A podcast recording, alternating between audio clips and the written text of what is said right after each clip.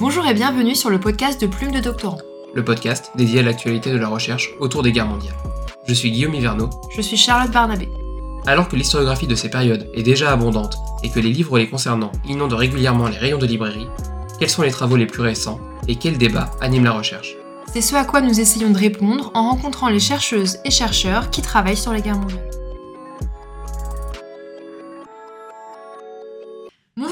Tous et bienvenue dans ce nouvel épisode de Plume de Doctorant. Aujourd'hui, nous recevons Nicolas Beaupré pour son nouvel ouvrage En temps de guerre, publié en 2023 aux presses universitaires de France.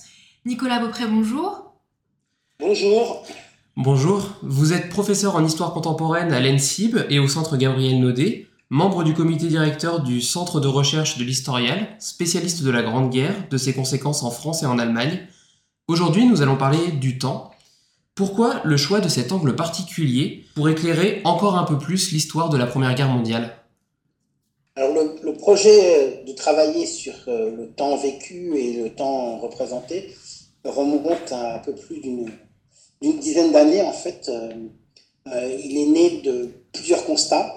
le premier, on vous en ferez peut-être l'expérience, vous et, vos auditeurs, à mesure que votre carrière académique avancera, c'est celui en fait d'une relecture des sources de, de, la thèse, en fait, des, des, des, débuts du travail de recherche et euh, la, la, le constat en fait qu'on a laissé des angles morts dans, dans, dans, dans, notre, dans notre première lecture. Et donc parmi ces, ces angles morts que, que j'ai repérés euh, au cours de, l'avancement de, de, de, ma carrière et de, mes travaux successifs. C'était celui du temps, en fait, euh, qui, euh, que j'avais un peu abordé, euh, que j'avais un peu abordé dans la thèse à travers notamment la question de, l'eschatologie, donc de la représentation dans, les, dans la littérature combattante de la Première Guerre mondiale, de la fin du conflit et des, et des, et des fins dernières, donc des grandes attentes placées dans la fin dans la fin de la guerre, notamment dans l'attente de la victoire, parce que j'avais travaillé sur les, sources des, écrites pendant la guerre euh, elle-même. Mais euh, je m'étais pas tellement intéressé au rapport au présent ou au, rapport au passé. Donc ça, c'était le, premier élément qui m'a amené à me pencher sur cette question. Puis le deuxième, euh, le deuxième c'est aussi le constat d'une forme d'impasse, hein, d'un débat historiographique qui a longtemps animé, euh, c'est le cas aujourd'hui, euh, l'historiographie de la Première Guerre mondiale, à savoir euh, y a-t-il eu ou non une culture de guerre, y a-t-il eu ou non un consentement à la guerre. finalement, toutes les réponses qui tournaient autour d'une grande question, du pourquoi et du comment les, soldats, les combattants et, plus largement les contemporains de la Première Guerre mondiale avaient pu supporter une telle épreuve aussi longtemps. Et euh, euh, là encore, hein, ce, débat euh, m'a paru, à force de, tourner en rond, assez largement stérile. Et il m'a semblé qu'une des moyens de sortir de, ce, débat, c'était justement de, prendre la, question de la ténacité par, le prisme, du temps vécu. Donc, euh, donc voilà, c'était les, principales euh, motivations pour euh, entreprendre ce, projet sur l'histoire de, des rapports au temps des contemporains de la Première Guerre mondiale, sachant que le, projet date déjà d'un certain nombre d'années, puisque quand j'ai commencé à envisager cette, approche, c'était dans les années 2012. Mais là, c'est le temps du centenaire de la Première Guerre mondiale qui, en quelque sorte, venu percuter ce, projet et qui l'a beaucoup ralenti, puisque, euh, euh, comme euh, la plupart des historiens et des historiennes de cette période, on a été particulièrement mobilisés pour participer aux travaux de la mission du centenaire ou pour répondre à des très nombreuses sollicitations de divers acteurs, bibliothèques, associations, centres d'archives ou autres. Et donc concrètement, en termes de méthodologie, comment avez-vous travaillé ce concept du temps aussi complexe que riche? Vous convoquez que vous avez utilisé notamment l'histoire culturelle, mais aussi peut-être accordez-vous de la, quelle place accordez-vous peut-être aussi à la sociologie ou encore à d'autres à d'autres éléments?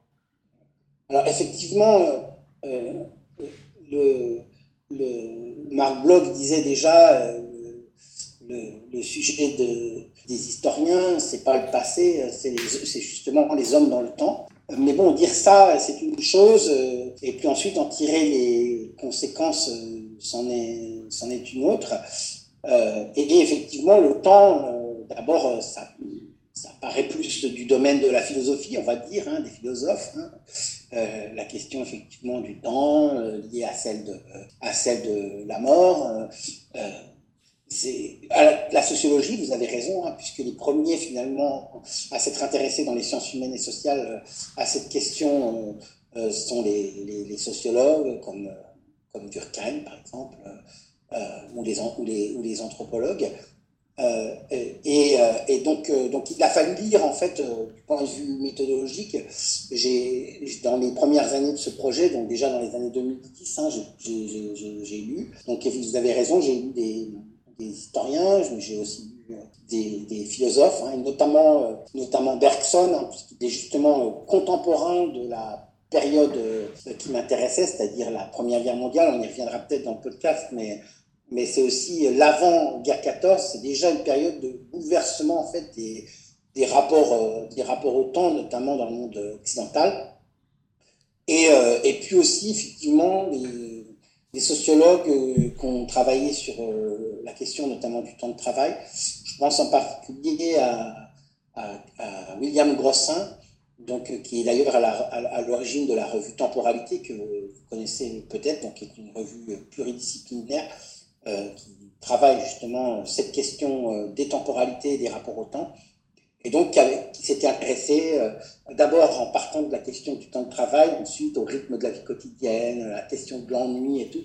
Donc, autant de problématiques que je retrouvais aussi dans, dans ce que je voulais étudier, à savoir de manière assez générale les, les, rapports au temps. Effectivement, il m'a fallu déjà construire le, le projet de manière un peu, euh, on va dire, euh, épistémique, épistémologique, euh, pour savoir un peu de quoi je voulais parler, de quoi on voulait parler. après, évidemment, il y a des historiens aujourd'hui qui s'intéressent à cette question. je pense aux travaux de François Hartog sur les régimes d'historicité et tout ça. Mais j'ai surmonté en fait à la Première Guerre mondiale, aux années, aux années 1900-1910, pour m'intéresser et mettre en perspective la manière dont on a pensé finalement le, le temps dans les, dans les sciences humaines et sociales, ce qui m'a servi de socle ensuite pour euh, déployer euh, une certaine, euh, série d'études thématiques autour de, cette question. Je pense que sans cette exploration de, la littérature secondaire, parfois d'ailleurs pas toujours facile, j'aurais pas pu écrire ce, livre, même si après euh, voilà, je ne cite pas évidemment les sociologues à, toutes les pages, mais euh, je, voilà, je me suis posé la question à un moment sur, euh, voilà, en anthropologie, en sociologie, en philosophie, en sciences politiques aussi, comment, comment on, pense, on pense cette question. Alors justement, pour, pour redresser un peu le contexte de ce rapport au temps, est-ce que vous pourriez nous expliquer comment on mesure, comment comment on expérimente le temps en ce début de XXe siècle, juste avant le déclenchement du conflit Alors il faut savoir que aujourd'hui, le temps, c'est quelque chose, c'est une donnée qui nous paraît presque naturelle. Hein. regarder sa montre, euh, tenir un, agenda, avoir des, des, échéances. Hein. Mais il faut savoir que pour les contemporains du début du XXe siècle, euh, euh, ce rapport, on va dire, moderne au temps tel qu'on peut le connaître aujourd'hui, il, est, il est relativement récent. Hein, et là, on va dire, euh, je parle du monde occidental ici, de la France en, particulier, là, euh, à la veille de la Première Guerre mondiale, euh, ce rapport-là, il a une vingtaine, vingtaine d'années, à peine. Hein, il faut voir qu'avant, en France, les, premières législations qui fixent une heure, on va dire nationale, hein, la nationalisation du temps, c'est 1891, donc euh, donc c'est relativement récent. Avant, il y avait, euh, en France ce que Alain Corbin appelait une marqueterie temporelle, c'est-à-dire que l'heure de Nantes euh, n'était pas la même qu'à Paris, que tout le monde n'avait pas non plus de montre, donc il y avait un rapport, un, rapport au, temps vécu, on va dire, hein, qui était encore qui était encore très discordant, hein, pour reprendre aussi la terminologie de, de, Christophe, Charles, qui a écrit un livre qui s'appelle la, discordance des temps, hein, qui montre que justement, hein, à la campagne, à la ville, on n'a pas le même rapport au temps, euh, dans le monde occidental euh, et dans le reste du monde, on n'a pas le même rapport au temps. Et c'est seulement très progressivement qu'à la veille de la Première Guerre mondiale, on assiste à un mouvement euh, d'unification, on va dire, du hein, sous la conjugaison à la fois de, des impératifs, on va dire, de l'industrialisation du monde, la nécessité d'être plus efficace au travail, on pense au, Fordisme, hein, euh, par exemple, hein, et puis euh, aussi de la nationalisation, c'est-à-dire de la maîtrise par les États euh, de, de ce rapport au temps, et parfois d'ailleurs en, concurrence des uns avec les autres. On pense par exemple à la conférence de Washington en 1884, qui partage le, le, monde en, fuseau horaire, hein, est un enjeu, une discussion, savoir quel va être le, méridien zéro. Hein, est-ce que ça sera le méridien de Paris ou est-ce que ça sera le méridien de Greenwich? Je simplifie un peu à l'extrême. Non, c'est les Britanniques qui, qui, l'emportent, hein, mais, mais c'est bien euh, là le signe de de, euh, de, cette, volonté de, contrôle euh, du temps et d'uniformisation pour euh, à la fois plus d'efficacité et aussi plus de contrôle finalement, non seulement sur le temps, mais aussi, on comprend, sur l'espace, hein, puisque finalement l'État, les frontières, les frontières de l'État sont celles l'heure est la même partout, ce qui n'était pas encore le cas avant. Les Français prennent une petite revanche justement à la veille de la Première Guerre mondiale, puisque l'heure radio, hein, les top horaires par radio, donc, euh, euh, seront ceux qui sont transmis par la Tour Eiffel. Donc, euh, c'est l'heure de Greenwich, mais transmise par voilà, je simplifie un peu, mais en gros, voilà, le, paysage, le paysage temporel à la veille de la Grande Guerre, tel qu'il s'est progressivement uniformisé, même si ce que je dis, c'est surtout valable pour le monde occidental. C'est très éclairant. Vous parlez aussi des, dans, votre ouvrage des outils de mesure du temps. Alors, est-ce que le conflit a impacté, influencé ces, ces, outils de mesure? Et vous consacrez notamment de belles pages à la montre, l'utilisation de la montre bracelet hein, qui se diffuse rapidement et de plus en plus. Pouvez-vous nous en dire quelques mots? Oui, alors effectivement, notre rapport au temps, alors, revenir peut-être avant d'entrer dans les, détails, hein, il s'organise autour de, de différents rythme. Hein. Il, est déjà, il y a un rapport au temps, effectivement, il y a des temps cycliques, hein, euh, qui, peuvent, vont effectivement euh, les, les, 12 heures de, les 12 heures de la journée, euh, 24 si on compte euh, la nuit, l'alternance entre le jour et la nuit, les, les, les, 7 jours de la semaine, les mois, donc, qui, reviennent. Hein, donc le calendrier, en gros, ça va de, de du cadran jusqu'au calendrier. Donc on a des, on a des temps des temps cycliques, et puis ensuite on a un temps, on va dire linéaire, qui est le temps de, de nos vies humaines, hein, qui est fait euh, là aussi des différents âges de la vie, l'enfance, euh, euh, l'adolescence, le passage à, l'âge adulte, avec des, des, moments de passage, hein, la, scolarisation, le, mariage, euh, euh, donc, euh, donc ils sont aussi des projets. Donc ça, c'est un temps linéaire. Et puis on a aussi le temps historique dans lequel ce temps linéaire et ce temps cyclique s'inscrivent et qui donc ce temps historique peut à certains moments affecter nos, nos, existences. Et donc mon projet, c'était d'examiner ce que la Première Guerre mondiale finalement fait à ces trois niveaux du temps donc le temps, on va dire, de, le, temps, le, temps rythmé cyclique, le temps euh, de, l'existence humaine, le, temps de notre ligne de, de vie, et puis euh, le temps, la, manière dont on s'inscrit dans un temps historique.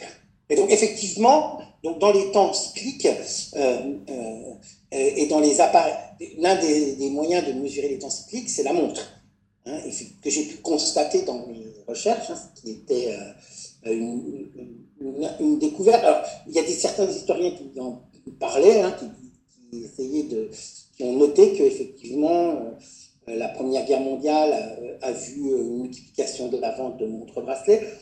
On pouvait le voir aussi, j'ai utilisé les, les, les publicités qu'on pouvait trouver dans les différents journaux de l'époque, où effectivement il y a beaucoup de publicité pour des montres, pour les poilus, qui sont des montres bracelets.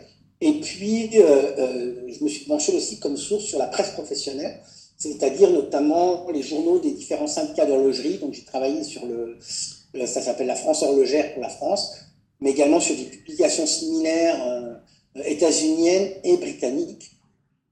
Et euh, ce qu'on peut voir, c'est que effectivement, euh, la question de la montre bracelet commence à être discutée avant la Première Guerre mondiale, parce qu'il y a déjà des déjà en lien aussi avec les guerres, hein, puisqu'il y, a des, montres bracelets qui sont utilisées dans les conflits balkaniques, et puis euh, euh auparavant dans la guerre des bourgs. Mais c'est vraiment avec la Première Guerre mondiale que, la montre masculine, en tout cas, va passer du, gousset au poignet. Puisque euh, avant, en fait, euh, avant la Première Guerre mondiale, la montre bracelet était essentiellement un bijou féminin, euh, d'ailleurs en général coûteux, hein, avec, avec des, voilà, des pierres précieuses ou des métaux, des métaux précieux. Et puis, avec la Première Guerre mondiale, ce sont massivement les hommes hein, qui vont, d'ailleurs non sans résistance parfois, on peut lire des textes hein, qui considèrent encore que pendant la Première Guerre mondiale, c'était féminin de porter sa montre à son, à son poignet, mais euh, c'est le côté pratique qui va, qui va triompher. Et effectivement, alors la montre à gousset n'est pas abandonnée, mais en tout cas, euh, la montre à, bracelet euh, rencontre un énorme succès pendant la, pendant la Première Guerre mondiale, avec des montres d'ailleurs bon marché, non plus dans des métaux dans des métaux nobles, mais en acier nickelé euh, et tout, avec des mécanismes beaucoup plus simples que ceux euh, euh, très perfectionnés des, montres oignons. et d'ailleurs, ce qui aussi provoque un certain nombre de, reconversions nécessaires dans l'industrie horlogère, hein, qui était notamment pour les montres les plus coûteuses, spécialisées dans des, des montres véritablement des chefs-d'œuvre de l'horlogerie, alors que voilà, fabriquer une montre bracelet solide euh, en série, euh, ça coûte beaucoup moins cher. Et donc, ça a aussi une incidence sur le prix des montres euh, qui va baisser pendant la Première Guerre mondiale et sur la démocratisation de la montre. Hein, la montre, après 14-18, hein, n'est plus comme elle l'était avant la Première Guerre mondiale. Voilà, un, signe voilà, d'appartenance à, une, classe ou à, un groupe social, mais devient vraiment un produit de consommation courante et singulièrement la montre bracelet.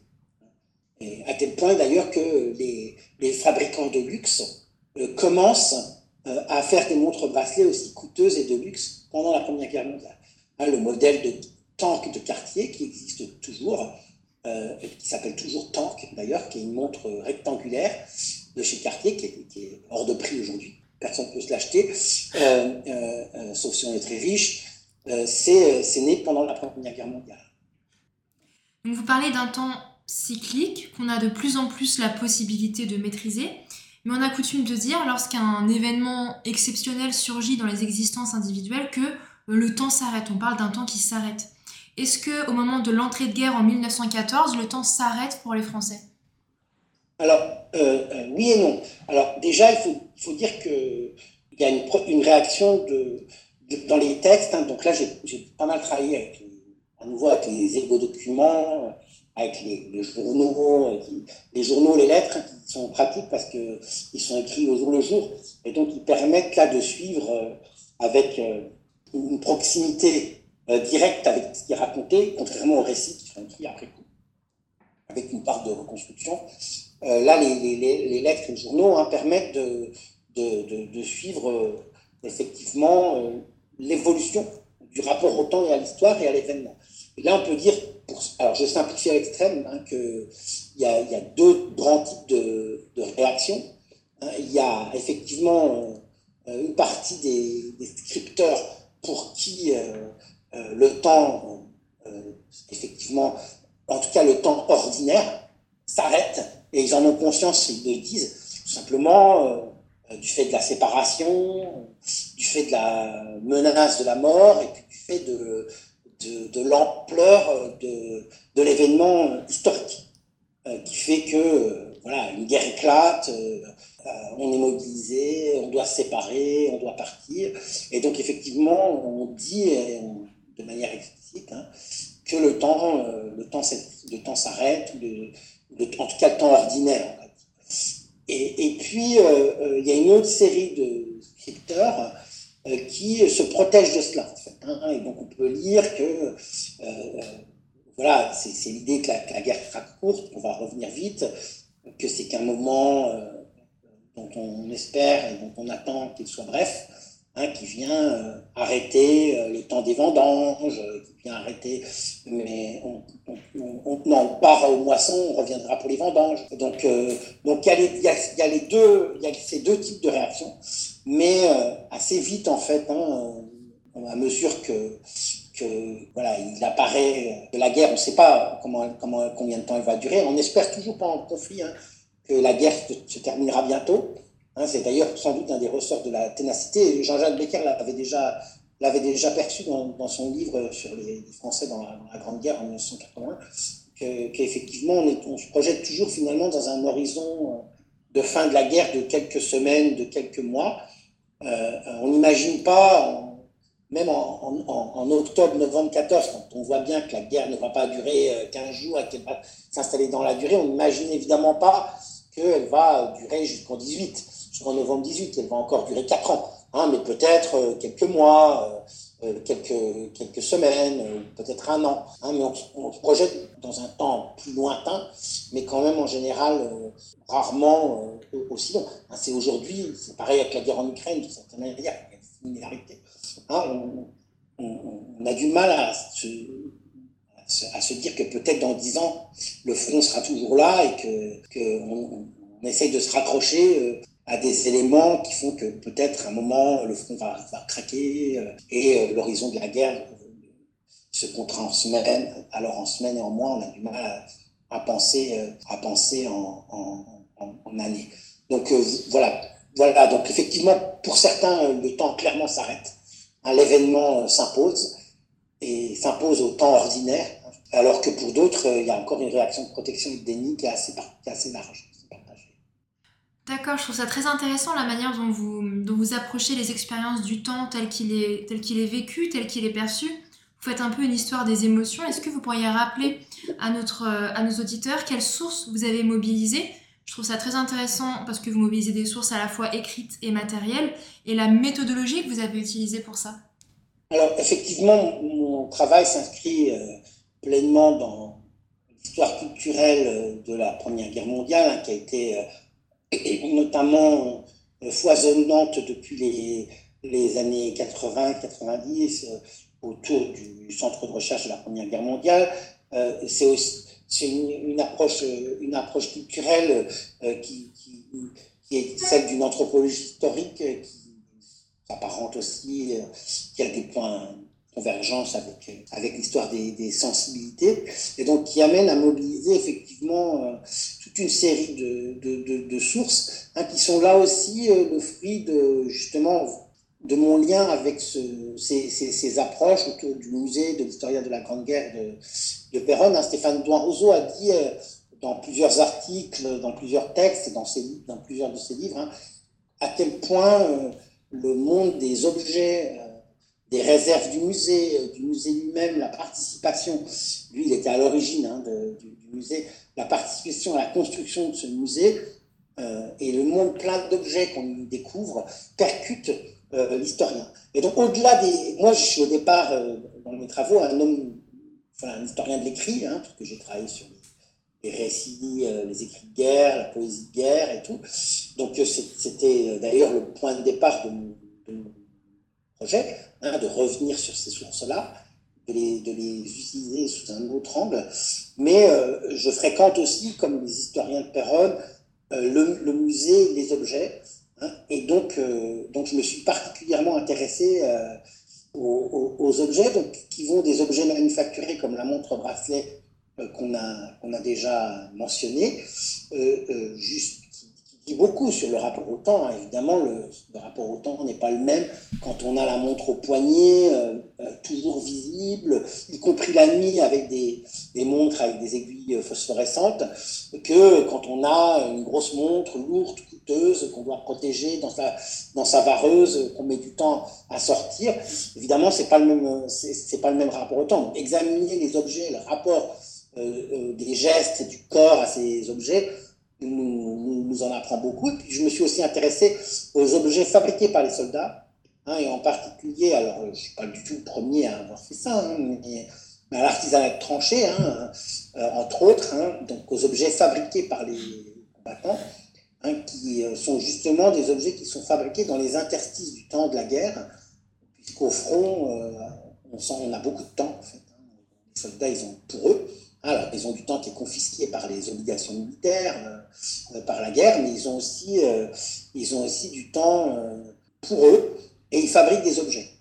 Et donc, ils fabriquent des briquets, ils fabriquent des souvenirs, ils gravent le bois, ils fabriquent des cannes. Des... Et, sur ces objets, on peut souvent constater hein, qu'il y a des lieux qui sont écrits et puis des dates donc 1914, 1915, 1916, ou, des, ou des lieux, Verdun, euh, la Somme. D'ailleurs, des lieux qui sont souvent aussi des dates eux-mêmes. Parce que quand on écrit Verdun sur une canne de tranchée, hein, il est probable qu'on fasse autant référence au lieu Verdun sur par lequel on est passé qu'à la bataille de Verdun en 1916 à laquelle on a participé. Et donc ces, ces objets, ils sont intéressants, euh, ils m'ont intéressé, euh, la, la, description de ces objets, parce qu'ils sont à la fois des, une sorte de manière de, tuer le temps de la guerre, hein, de s'échapper finalement, d'arracher euh, au temps de, service du temps pour soi, pour fabriquer des objets qu'on va ensuite donner, échanger, etc. Et puis en même temps, ils sont aussi des, conservatoires. Hein, de, ils ont une double fonction, à la fois échapper au temps de la guerre et en même temps, paradoxalement, le conserver, hein, puisque justement, ils font de souvenirs, et d'ailleurs, pour certains d'entre eux, évidemment pas tous, hein, ils sont parvenus, ils ont été conservés euh, euh, euh, par les, les, familles, et ils sont donc en quelque sorte aussi des traces de ce temps de la guerre. C'est pour ça que je me suis intéressé à des sources en plusieurs dimensions. Évidemment aussi à des sources artistiques, hein, comme celle qui est reproduite en couverture de, mon livre, hein, qui est un tableau du peintre russe Alexandre Zinoviev, et qui montre précisément hein, le moment avant l'assaut, hein, le soldat qui regarde sa montre, hein, c'est d'ailleurs une montre avec une grille protectrice telle qu'on peut euh, euh, en voir la publicité aussi dans les, journaux euh, ou justement en, rencontrer dans les, musées. C'est intéressant ce rapport au, temps des, soldats qui, qui, sont éprouvés par la, la guerre de tranchées notamment. Euh, donc bon, bah, vous avez commencé à, développer justement ces stratégies mises en place par les soldats pour, pour tuer le temps, si je puis dire. Il y a aussi une, toute une place qui est consacrée à l'écriture, euh, l'écriture aux proches. Euh, est-ce que vous revenez un petit peu sur ces, ces temps de l'écriture, ces, ces temps consacrés peut-être à, une tentative d'évasion des, des, soldats? Oui, l'écriture, elle, elle, a effectivement aussi cette, ce, rôle pluraliste. Hein. C'est à la fois effectivement moment d'évasion. Hein. Et puis, c'est de la même manière un peu qu'avec les, objets. Hein. D'ailleurs, les objets sont forme de langage en trois dimensions. Euh, euh, donc, on s'évade, euh, on écrit notamment des lettres, on, est en pensée à, l'arrière, hein, avec sa famille, avec ses enfants, avec son épouse. donc, on s'arrache en quelque sorte au, au, temps de la guerre pour essayer de se, quelques instants se replonger dans le temps d'avant hein, et dans le temps de l'arrière. Et puis, euh, et puis euh, euh, en même temps, dans ces écrits de guerre, on conserve aussi ce temps de la guerre puisqu'on on, l'écrit, on en fait le, récit, on le met en forme. Et donc on retrouve aussi de manière très similaire avec ces objets cette, cette double dimension dans, dans, dans, dans l'écriture.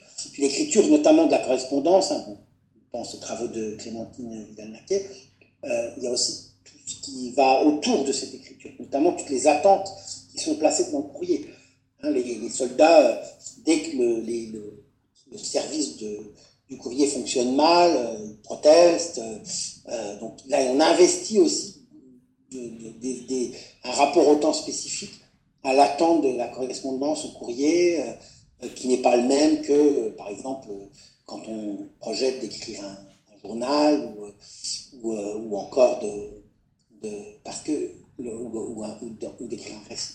Donc chaque type d'écrit différent entretient aussi un rapport au temps particulier. Et donc là, nous venons, de voir un petit peu ce rapport au temps à hauteur de, de combattants. Et si l'on prend un petit peu de hauteur et que l'on se place au niveau du commandement militaire, est-ce que on voit une distinction sur la manière dont se préoccupe le commandement euh, vis-à-vis de, cette question? Et euh, est-ce que le commandement est inquiet des répercussions de ces temporalités sur le moral des combattants? Comment prend-il cela en charge? Clairement, hein, clairement. Alors euh, là aussi, je n'entends pas révolutionner la, recherche avec avec mon livre, mais plutôt en m'appuyant sur des travaux existants, hein, mettre cela euh, en évidence. Alors Emmanuel Cronier, par exemple, elle a bien elle a travaillé sur les permissions dans la Première Guerre mondiale, sur la politique des permissions. Elle montre très bien que euh, cette politique de, créer des permissions qui permettent aux soldats de se projeter Hein, dans le fait qu'ils savent que dans six mois, dans cinq mois, dans quatre mois, puis dans deux mois, puis dans trois mois, ils vont partir, euh, ils vont partir en perme, euh, ça leur crée un, horizon temporel dans une guerre qui semble totalement immobile. Hein, quand, la, la fin de la guerre euh, devient improbable, hein, l'attente peut se déplacer à la prochaine permission. Hein, donc la, la création des permissions, c'est une politique du temps. Hein, c'est une politique du temps. De la même manière, euh, le fonctionnement optimal de euh, la correspondance de la poste aux armées, c'est aussi une politique du temps.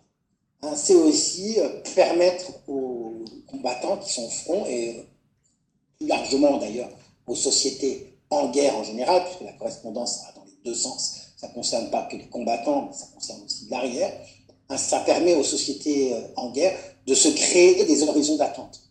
Hein, et de n'être pas complètement euh, plongé dans un présent hein, qui euh, serait totalement immobile, sans aucune, sans aucune perspective, hein, euh, vu que on n'arrive pas, la fin de la guerre elle est dans une sorte de brouillard, et qu'on n'arrive pas à percer.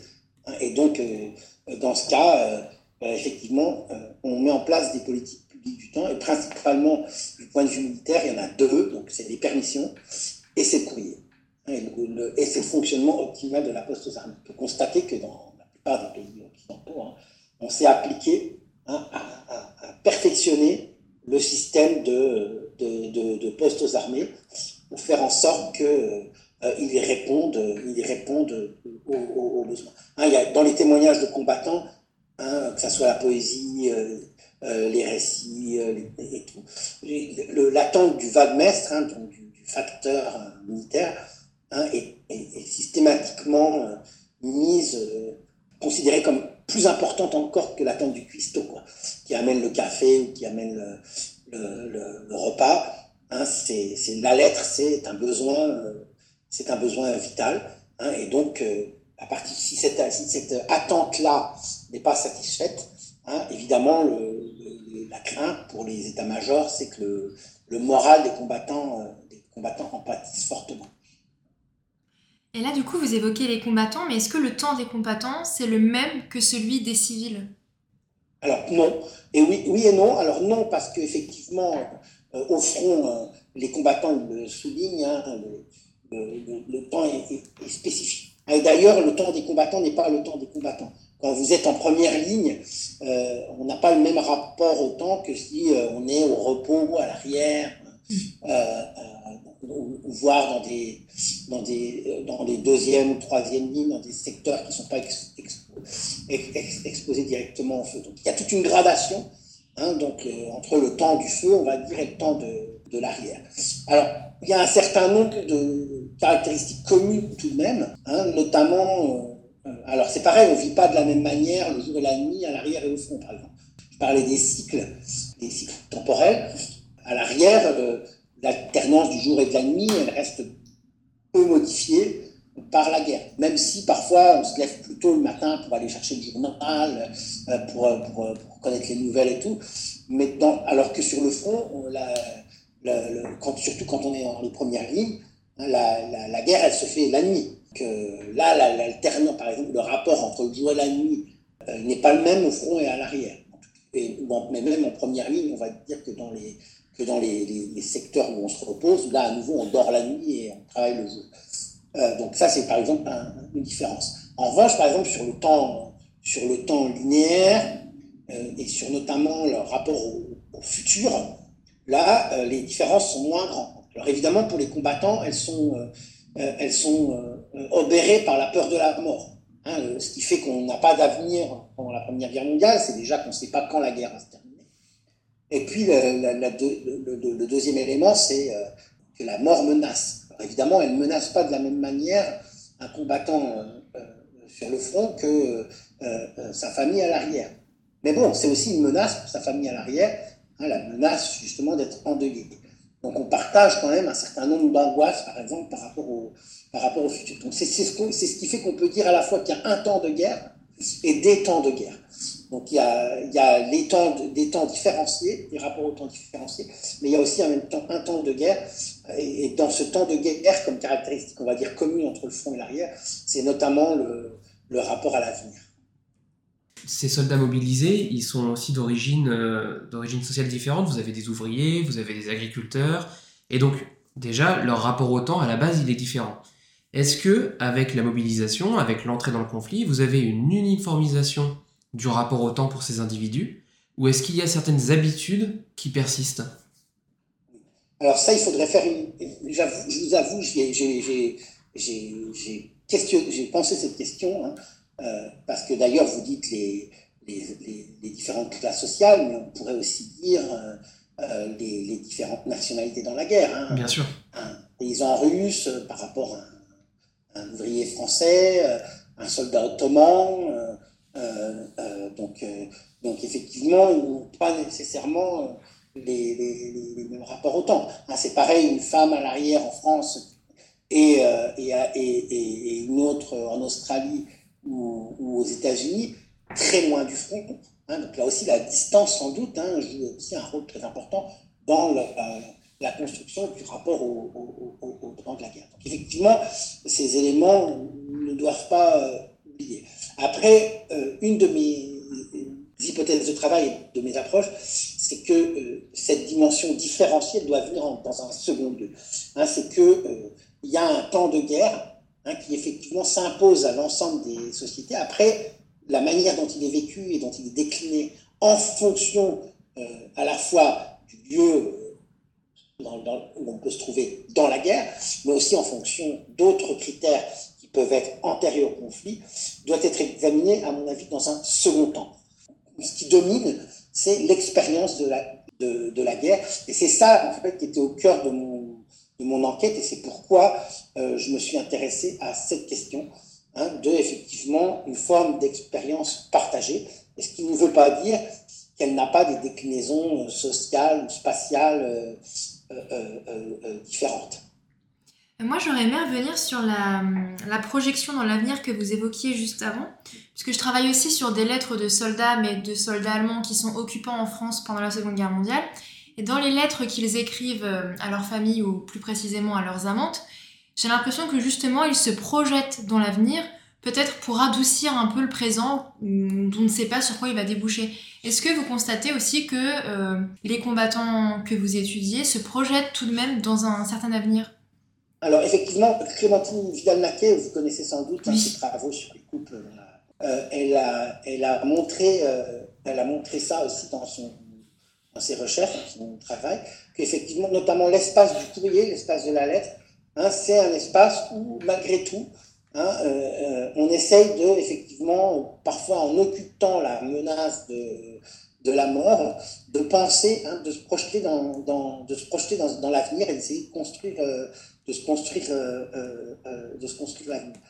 Euh, ce qu'on peut dire, c'est que souvent, euh, paradoxalement, cet avenir qu'on construit dans l'espace de la correspondance, euh, c'est un passé, en fait. c'est en fait souvent hein, une représentation qui a beaucoup à voir avec ce qui était avant que ce qu'il y a après. C'est-à-dire, c'est en fait se retrouver, retrouver, c'est faire des projets, par exemple des projets familiaux qu'on avait déjà formulés avant la guerre, mais qui ont été interrompus par elle. Et donc, j'ai utilisé parfois comme métaphore le, le gant qu'on retourne. Hein, et donc, finalement, l'avenir de ces, de ces combattants, c'est souvent en fait euh, un, passé désiré. Et, donc, vous avez tout à fait raison de, de, dire qu'on n'abandonne pas tout espoir, on va dire. Hein, sinon, effectivement, alors certains si, hein, d'ailleurs, il y a des pathologies du temps, hein, j'en parle aussi dans mon livre, avec la question du cafard, par exemple, où, finalement le cafard, qui est, la terminologie utilisée, c'est cette pathologie du temps, où euh, l'avenir est tellement absent, finalement, euh, où le temps n'est plus que temps cyclique, n'est plus qu'ennui, euh, euh, où on a perdu, où on perd cette perspective. D'où effectivement la nécessité de préserver certains espaces pour essayer de se projeter quand même. Hein, et ça passe par l'échange. Hein, l'échange de courrier ou l'envoi de cadeaux. Mais là encore, je me répète, hein, ce, ce, futur désiré ressemble beaucoup au passé abandonné et laissé derrière soi quand on est parti euh, euh, sur le front ou quand on a vu partir son, son mari ou son père ou euh, son fils. Et alors, si l'on se place maintenant à la, à la fin du conflit, est-ce qu'il y a, à partir du 11 novembre 1918, pour les nationalités concernées, un rétablissement du temps, peut-être la fermeture d'une parenthèse, ou est-ce que euh, le conflit a profondément changé les rapports au temps, puisque c'est quand même un après-guerre qui se fait dans le deuil, dans les ruines, etc. Donc, euh, qu'est-ce que cela change? Alors ça, c'est un sujet pour un deuxième livre, on va dire, euh, que je n'ai pas, encore écrit. Il y, a, un épilogue sur la construction d'un sur le, le, monument mort de, de Gustro de Ernst Barlach. Mais effectivement, c'est un, sujet en soi, hein, que cette, cette conservation hein, du, ou non euh, du, temps de la guerre. Là, là aussi, hein, ce serait l'objet d'une autre recherche, un autre livre. Par exemple, il y a des, Stéphane Audouin Rousseau a montré euh, qu'il y a des, deuils qui ne se terminent jamais, qu'il y a des familles qui restent euh, enfermées dans, le temps, dans le temps de la guerre, dans le temps du deuil, hein, et qui, jusqu'après la Deuxième Guerre mondiale, restent finalement, ne sortent plus, ne sortent plus de, ce, temps du deuil qui est, qui, est le résultat du, temps de la guerre. Après, il y en a d'autres où ce n'est pas le cas. Euh, il y a aussi euh, toute une littérature du retour. Hein, peut penser à Aurélien Dragon, hein, qui euh, le héros, hein, c'est celui qui finalement euh, n'arrive pas à s'extraire de ce temps gluant qui était euh, le, qui lui a, le, temps de sa jeunesse, qui lui a volé le temps de sa jeunesse, hein, et qui reste comme ça un peu justement entre, entre deux temps. Hein, et donc la littérature, Karine Trévisan par exemple, a travaillé sur, sur ces romans du retour, a thématisé cette question de la pesanteur du, des années 20, mais les années 20, c'est aussi euh, des années folles, hein, c'est aussi effectivement euh, celles où on veut euh, justement oublier quelque part la, Première Guerre mondiale. Hein, J'avais montré dans, mes précédents travaux, notamment pour ce qui est de la, littérature de guerre et du témoignage, hein, il y a une nette baisse de la, publication et de la vente des récits de guerre euh, à partir de 1919. Hein, donc, euh, donc, on veut lire autre chose aussi que, que des livres sur la guerre. Alors ça repart après dans les années 30, hein, mais, euh, mais bon, ça, ça, ça c'est un deuxième, j'ai envie de dire, c'est un deuxième livre, un deuxième projet. Mais effectivement, cette question que vous posez est tout à fait pertinente. Très bien. Euh, dans ce cas, euh, est-ce que c'est votre futur projet de recherche ou est-ce que vous entamez d'autres d'autres terrains? Non, pour l'instant non. Actuellement, je travaille euh, euh, sur, un, sur un autre projet d'écriture, d'une autre écriture, donc qui a à voir aussi avec finalement la Première Guerre mondiale et, ses suites, puisque j'écris un, pour la collection Histoire dessinée de la France, j'essaie, avec du mal, parce que c'est la première fois, on décrit le volume donc, euh, qui concerne les années 1914-1929, dans la collection dirigée par Sylvain Venner. Euh, donc c'est ça le projet d'écriture sur lequel je travaille actuellement. Après j'ai d'autres d'autres projets euh, individuels ou collectifs, mais il faut déjà que je termine ça. Bah c'est un ouvrage en tout cas qu'on on recommande fortement. De, on recommande fortement la lecture de cet ouvrage qui était très éclairant et, et très stimulant. Il nous reste à vous remercier en tout cas pour, euh, pour cet entretien. C'est moi qui vous remercie. Nous vous remercions d'avoir écouté ce podcast réalisé par les doctorants en Seconde Guerre mondiale du laboratoire Istémé de l'Université de Caen. Si vous l'avez aimé, n'hésitez pas à partager. Nous vous retrouvons le mois prochain pour un prochain épisode.